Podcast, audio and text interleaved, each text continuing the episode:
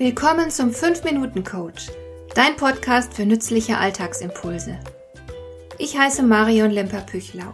Als erfahrener Coach habe ich jede Menge psychologische Tipps für dich, mit denen du leichter durch den Alltag kommst, damit dein Leben ein bisschen einfacher wird.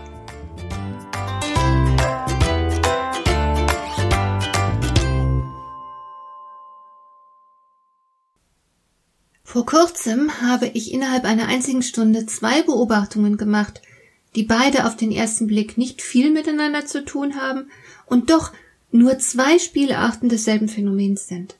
Zuerst hat mir jemand erzählt, dass er keine Diskussionen mag. Sobald er merkt, dass die Gesprächspartner eine andere Meinung vertreten als er selbst, sagt er gar nichts mehr und verstummt. Er behält dann seine Gedanken für sich. Und keine Stunde später bin ich zufällig auf einen Fachartikel gestoßen, in dem es darum geht, dass 32 Prozent der Unternehmen nicht klar wissen, wie sie nach außen hin wahrgenommen werden wollen. Und ich frage mich angesichts solcher Phänomene, wie es wohl ist, wenn man keine Identität besitzt. Ich erinnere mich, dass ich einmal in einem Restaurant laut und vernehmlich eingeschritten bin, als ein Gast seinen Hund geschlagen hat. Hätte ich in einer ruhigen Minute die anwesenden Gäste gefragt, sind Sie dafür, dass man einen Hund mit Schlägen erzieht? Ich wette, über 90 Prozent der Anwesenden hätten empört reagiert und sich als Tierschützer betrachtet. Als es dann aber ernst wurde, ist niemand außer mir eingeschritten. Wie fühlt es sich an, wenn man Tierschutz bejaht, aber still zuschaut, wie jemand seinen Hund schlägt?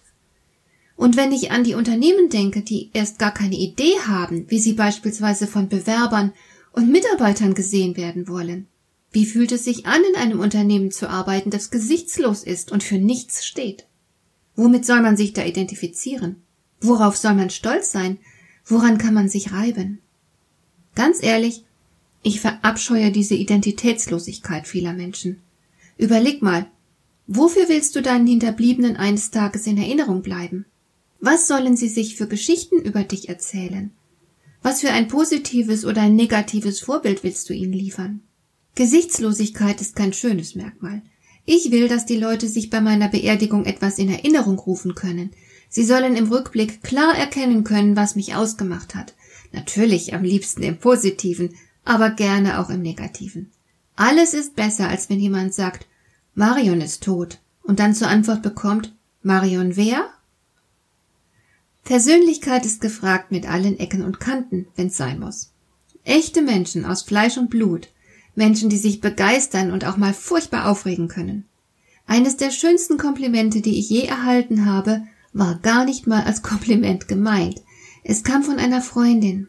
Sie erzählte mir, dass sie Besuch von mehreren Bekannten gehabt hatte und dass das Gespräch irgendwann eine ungute Richtung genommen hatte, und sie sagte zu mir, wenn du dabei gewesen wärst, hätte sich keiner getraut, sowas zu sagen. Genau das meine ich erkennbar, spürbar, sichtbar für etwas stehen, Profil zeigen, klare Entscheidungen für oder gegen etwas treffen und sich dann treu bleiben. Ich mag keine Ja-Sager und Feiglinge. Ich schätze Menschen, die aufrecht durchs Leben gehen, Partei ergreifen, sich an ihren Werten orientieren. Auch wenn ich die Werte natürlich nicht immer teile, so nötigen mir solche Menschen auf jeden Fall Respekt ab. Es sind Menschen, die dir niemals zum Gruß eine schlaffe Hand entgegenstrecken, die genau wissen, dass das Leben Entscheidungen von uns fordert und die sich die Mühe machen, sich innerlich auseinanderzusetzen, um zu einer Entscheidung zu kommen.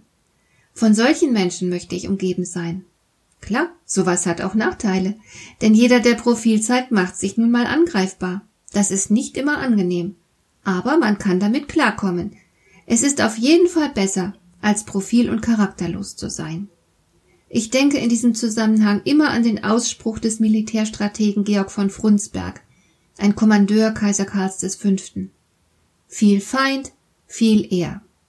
In der Tat, und von manchen Menschen nicht gemocht zu werden, kann auf jeden Fall ein großes Kompliment sein. Hat dir der heutige Impuls gefallen? Dann kannst du jetzt zwei Dinge tun. Du kannst mir eine Nachricht schicken mit einer Frage, zu der du gerne hier im Podcast eine Antwort hättest. Du erreichst mich unter info at lemper-püchlau.de und du kannst eine Bewertung bei iTunes abgeben, damit diese Sendung für andere Interessierte sichtbarer wird.